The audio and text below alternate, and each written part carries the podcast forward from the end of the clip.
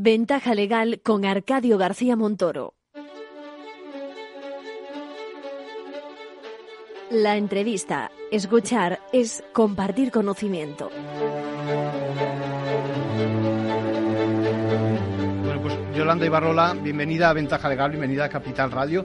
Me encanta tu visita para hablar de un tema que en esta casa interesa mucho, que es precisamente el arbitraje. Estamos en un terreno de, de empresa, de profesionales, y por lo tanto me gusta conocer eh, la apuesta que hacéis en, en la Comunidad de Madrid por el tema.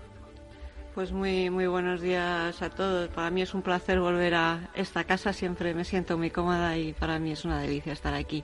Bueno, yo creo que el- en el gobierno en el que me integro, el gobierno del Partido Popular de la Comunidad de Madrid, ha apostado por el arbitraje, igual que por la mediación. Así se plasmó en el programa electoral que presentamos en el año 2019 y así se plasma también en estos nuevos comicios de, que acabamos de, de celebrar en el 2021 y, las, y los hechos también nos avalan, ¿no? Yo creo que en mitad de una pandemia, el 20 de mayo del 2020, cuando todos estábamos en casa trabajando, el gobierno no paró. Aprobamos el decreto de justicia y competitividad precisamente para el impulso de la mediación y el arbitraje. Por lo tanto, eh, la apuesta por, Totalmente acompasado con, con por los estos, tiempos. por estos medios ¿no? de, de resolución es absolutamente Ujú. Eh, y hablando de arbitraje, fundamental el papel de, de los letrados de los abogados. ¿Quién mejor que nuestro decano del Ilustre Colegio de Madrid, José María Alonso, para explicarnos el papel de los letrados? Bienvenido, José María. Eh, muchas gracias, Arcadi. Para mí también es un placer estar aquí y hablar con, contigo y sobre todo estar con mi viceconsejera Yolanda Ibarrola. Eh, bueno, eh, los letrados eh, tenemos un papel fundamental en todo lo que son los medios alternativos de resolución de, de controversias, ¿no? Porque en definitiva somos los que aconsejamos a los clientes la introducción de las cláusulas arbitrales en los contratos, los que aconsejamos cuando ha surgido un conflicto, porque muchas veces existe la idea equivocada de que si no está la cláusula arbitral en un contrato ya te tienes que ir a los juzgados, ¿no? La cláusula, el compromiso arbitral o el arbitraje se puede pactar en, en cualquier momento. Pensemos, por ejemplo, en las situaciones de, de responsabilidad civil extracontractual, eh, pues ahí no hay contrato y por consiguiente se puede pactar en cualquier momento. Eh, entonces, desde el colegio lo que hacemos es una cierta labor, si se me permite, de apostolado para los, los abogados y abogadas para que aconsejen a sus clientes. Y además, mm, decía la viceconsejera, eh, la labor que ha realizado la Comunidad de Madrid en, en la pandemia, que yo ratifico, pero es que además ha habido un hecho fundamental.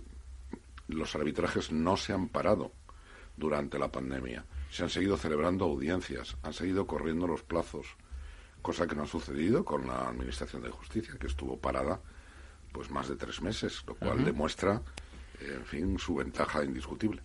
La eficacia que el arbitraje supone para, para el mundo de la empresa es eh, fundamental porque eh, la celeridad para nosotros es, es básica, ¿no?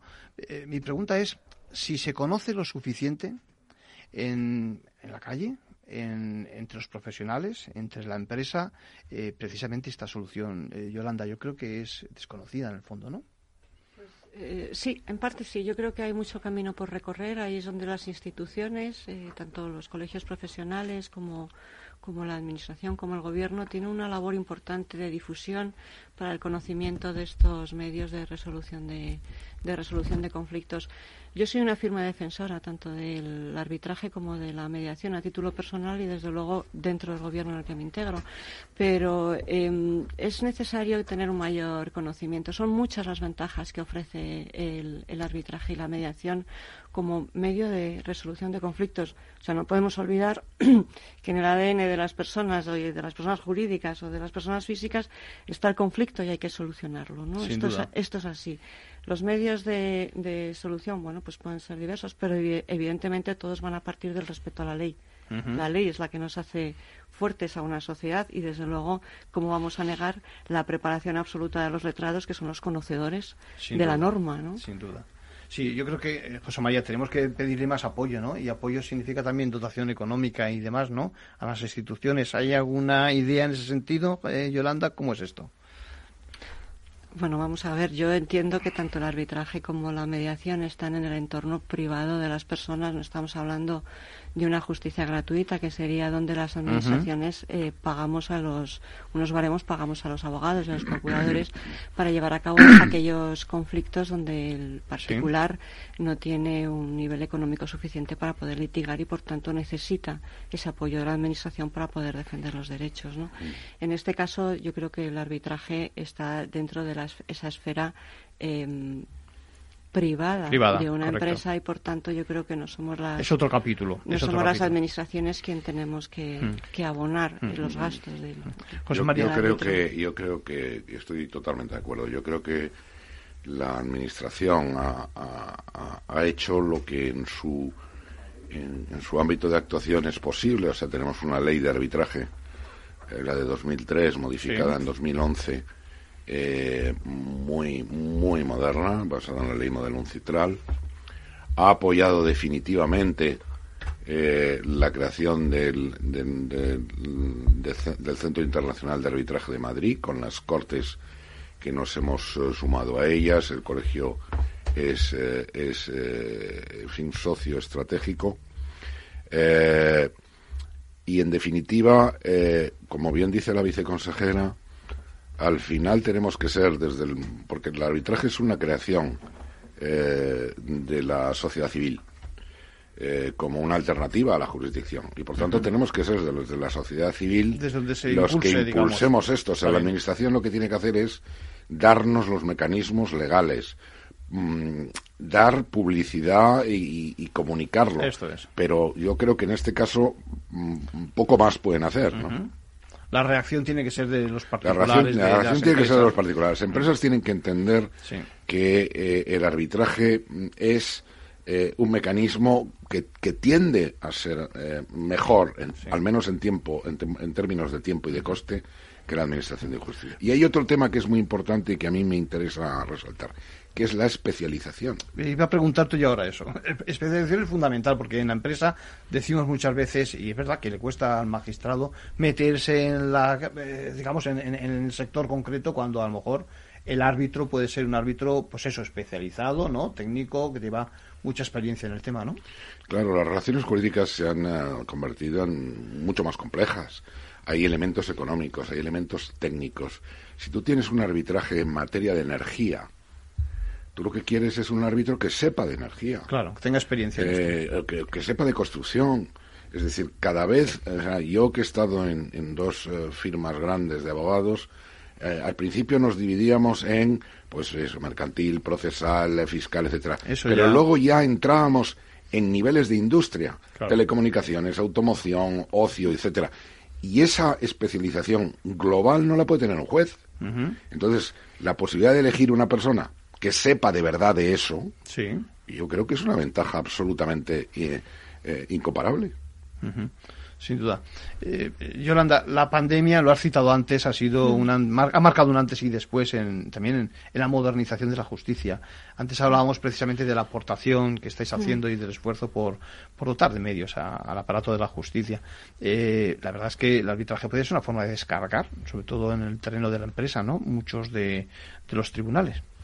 Bueno, sin duda, cuando un procedimiento, en vez de ir a un juzgado, eh, va a un arbitraje, eh, el efecto inmediato es un alivio en la carga de trabajo de, los juzgados. ¿no? Del... Hmm. Ahora, a mí no me gusta enfocar la bondad del arbitraje como un alivio a la carga de trabajo. Hmm. O sea, yo, igual que el decano, creo que la cualificación de los árbitros.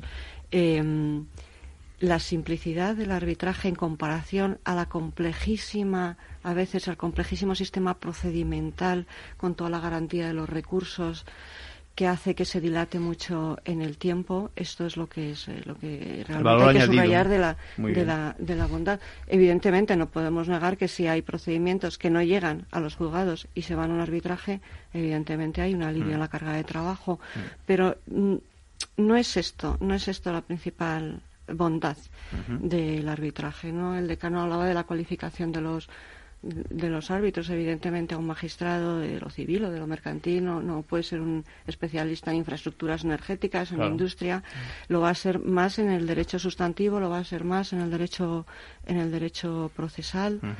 Pero desde luego la cualificación de los árbitros es verdaderamente una garantía para, para las empresas para la solución de conflicto, además de la celeridad, que en muchas ocasiones eh, la celeridad en la resolución de un procedimiento es, es, es mayor que esperar muchos años a que te den la una, razón. Una respuesta. Eh, dos cosas, eh, José María. El procedimiento de urgencia que eh, habéis aportado y que tiene mucho que decir. Y por otra parte, me interesa mucho la formación, la formación de los letrados para que, por una parte, prescriban, es decir, para que sugiramos que en efecto sea una solución correcta y para que sepamos hacerlo también, ¿no?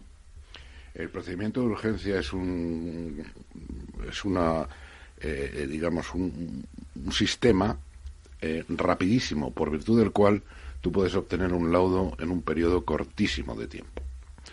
Eh, este procedimiento de urgencia está más bien pensado para temas pequeños, temas relacionados con el consumo. Hablábamos antes y decía la consejera con razón de que no está previsto para el arbitraje no está previsto para quitar carga a los juzgados, salvo, yo le pondría una excepción en el tema del arbitraje de consumo.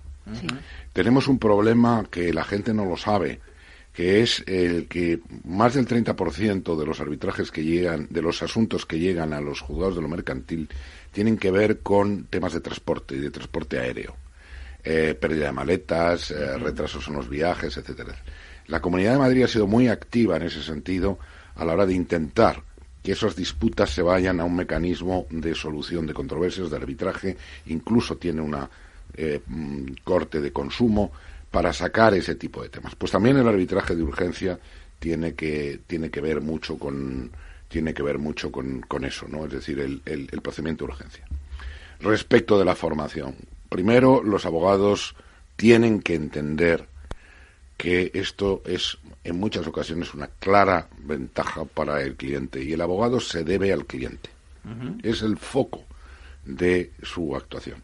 Y por tanto, tener una resolución eh, en un periodo inferior, en el arbitraje doméstico es así, de un año, es algo mm, fantástico, que luego se ejecuta, eh, se ejecuta igual que las sentencias y por tanto tienen que entender que eso es un clarísimo beneficio para su cliente. Es una ventaja. Una auténtica ventaja. Y luego tenemos que formar a los que quieren ser juzgadores. Porque el, arbitraje al final eh, vivirá si es creíble, si los laudos son buenos. Si los laudos son malos, la gente dirá, pero bueno, ¿para qué me voy a este mecanismo donde hay que pagar a los árbitros? Entonces, para eso, nosotros en el colegio, que no podemos hacer listas cerradas, como es evidente, pero sí que ponemos una serie de requisitos para poder entrar en las listas del colegio. Eh, requisitos mm, que están muy eh, objetivos, digamos. Objetivos y muy focalizados a la especialidad.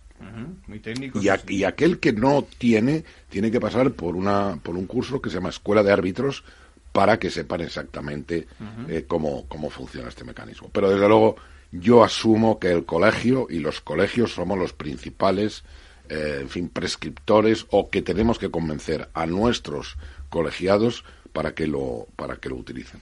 Eh, Yolanda, eh, nos interesa mucho conocer el apoyo que da la Administración precisamente a, pues en el terreno de la mediación y del arbitraje en materia de formación, ¿no? Sí, bueno, em, nosotros tenemos la obligación de formar de forma continua a nuestros empleados públicos. Entonces, todos los años, dentro de los planes de formación, hay unos cursos sobre mediación, de mediación intrajudicial. ¿Por qué? Porque en muchas ocasiones un, un asunto, un conflicto que entra en los tribunales se dirime al final en una mediación. Hablaba el decano, por ejemplo, de las, de las demandas que entran en los juzgados mercantiles de tráfico aéreo de menor cuantía, como son pérdidas de aviones, pérdidas de maletas. Em, todo esto lo estamos intentando reconducir hacia un procedimiento de mediación intrajudicial precisamente para la, resolución rápida de estos conflictos que son de, menor cuantía y que no colapsen los juzgados de lo mercantil más dirigidos a, conflictos mucho más complicados y mucho complejos. Claro.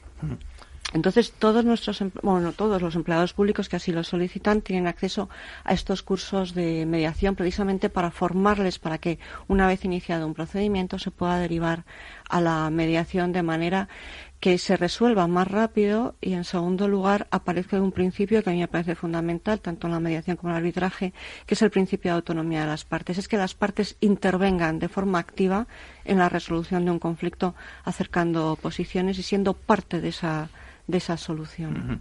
Eh, la gran ventaja de la mediación, entiendo también, es que cuando has llegado a un acuerdo, la ejecución de lo que has eh, decidido pues es voluntaria, ¿no? Y ahí también los letrados a veces tenemos que cambiar un poquito el chip, ¿no? Porque Pensamos a veces que actuar de mediador es lo mismo que actuar de letrado o de árbitro, son papeles diferentes, ¿no, José María? Bueno, es totalmente diferente. O sea, eh, muchas veces la mediación no es posible porque los abogados nos eh, atrincheramos en nuestras respectivas posiciones. La mediación solo es posible, la mediación, el resultado de la mediación no es sino un contrato de transacción. Y como tal contrato de transacción requiere una cesión por ambas partes.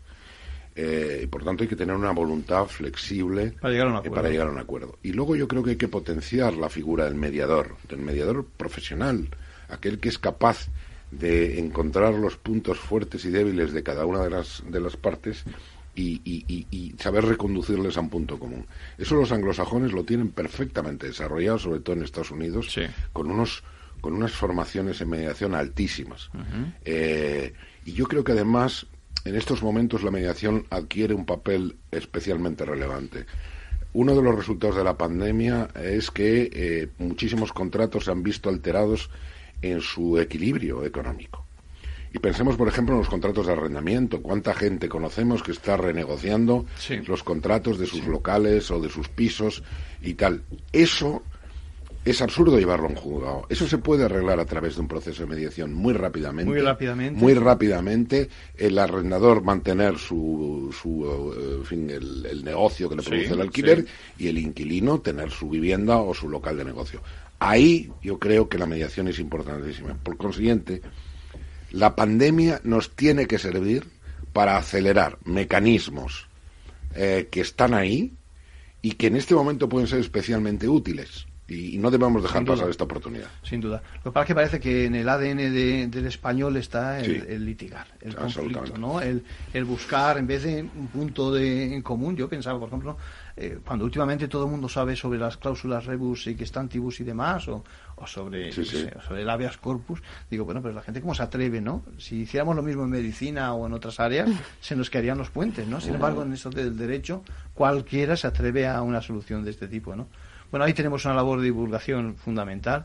Yo quiero agradecer a, ambos, a Yolanda, a José María, la visita por Capital Radio, por Ventaja Legal, para eso, para que podamos contribuir también a divulgar este tipo de, soluciones y, bueno, y, a ver si de esta forma esa justicia que decimos siempre que es lenta y demás, la aligeramos un poquito que falta nos hace. Una última pregunta y para matizar, porque es una pregunta que me hacen habitualmente. Tanto la mediación como el arbitraje no sirve para todas las áreas del derecho, ¿no? Es decir, en el derecho penal, por ejemplo, no, no cabe, ¿no? Estamos fundamentalmente centrados en, temas de, empresa. ¿Qué os parece? Bueno, vamos a ver, estamos fundamentalmente centrados en temas de empresa, pero por ejemplo en el derecho penal, en muchos procedimientos dentro del procedimiento penal hay un objeto civil. Si esto se llega a una mediación, la pena muchas veces se se llega a una conformidad con el Ministerio Fiscal. Entonces, incluso donde, donde no parece que pueda existir, existe. O en el contencioso administrativo parece que siempre que una de las partes sea una administración, parece que vaya a ser muy difícil la mediación y, sin embargo, en, en, el contencioso, en las salas, en las secciones de lo contencioso administrativo del Tribunal Superior de Justicia de Madrid, hay todo un protocolo de, de mediación donde las administraciones nos avenimos a, a, un acuerdo con las partes. O sea que incluso en los, en los procedimientos más difíciles de entender la mediación, fuera de lo que es el derecho mercantil o el derecho civil, también se da la mediación. Efectivamente. Y en el campo del arbitraje, eh, muy parecido. Es decir, eh, eh, cuando hablamos de arbitrabilidad, todo es arbitrable. Evidentemente no es arbitrable el, si se ha cometido o no un delito de estafa, pero sí es arbitrable la responsabilidad civil derivada de delito. Y no es arbitrable, por ejemplo, si una persona se divorcia o no de su de su cónyuge, pero sí es arbitrable la liquidación de las sociedades gananciales. Y, por tanto, quiero decirte que hay cuestiones relacionadas estrictamente con el derecho penal o con el Estado civil que no son en sí mismas arbitrables, pero como decía la, viceconsejera, cuestiones perfectamente relacionadas con ellas son arbitrables. Por tanto, eh, utilicémoslo. Bueno, eh, descubrimos en ventaja legal que hay más ventajas todavía en el arbitraje de las que en principio pensamos en la calle. Muchas gracias, Yolanda. Muchas gracias, José María. Gracias por pasar y por visitarnos en Capital Radio. Gracias a ti. Buenos días a, todos. Y Arcadi, por la labor que haces en, en, fin, en divulgación de lo que es el, el mundo jurídico. Bueno, muchas gracias a vosotros.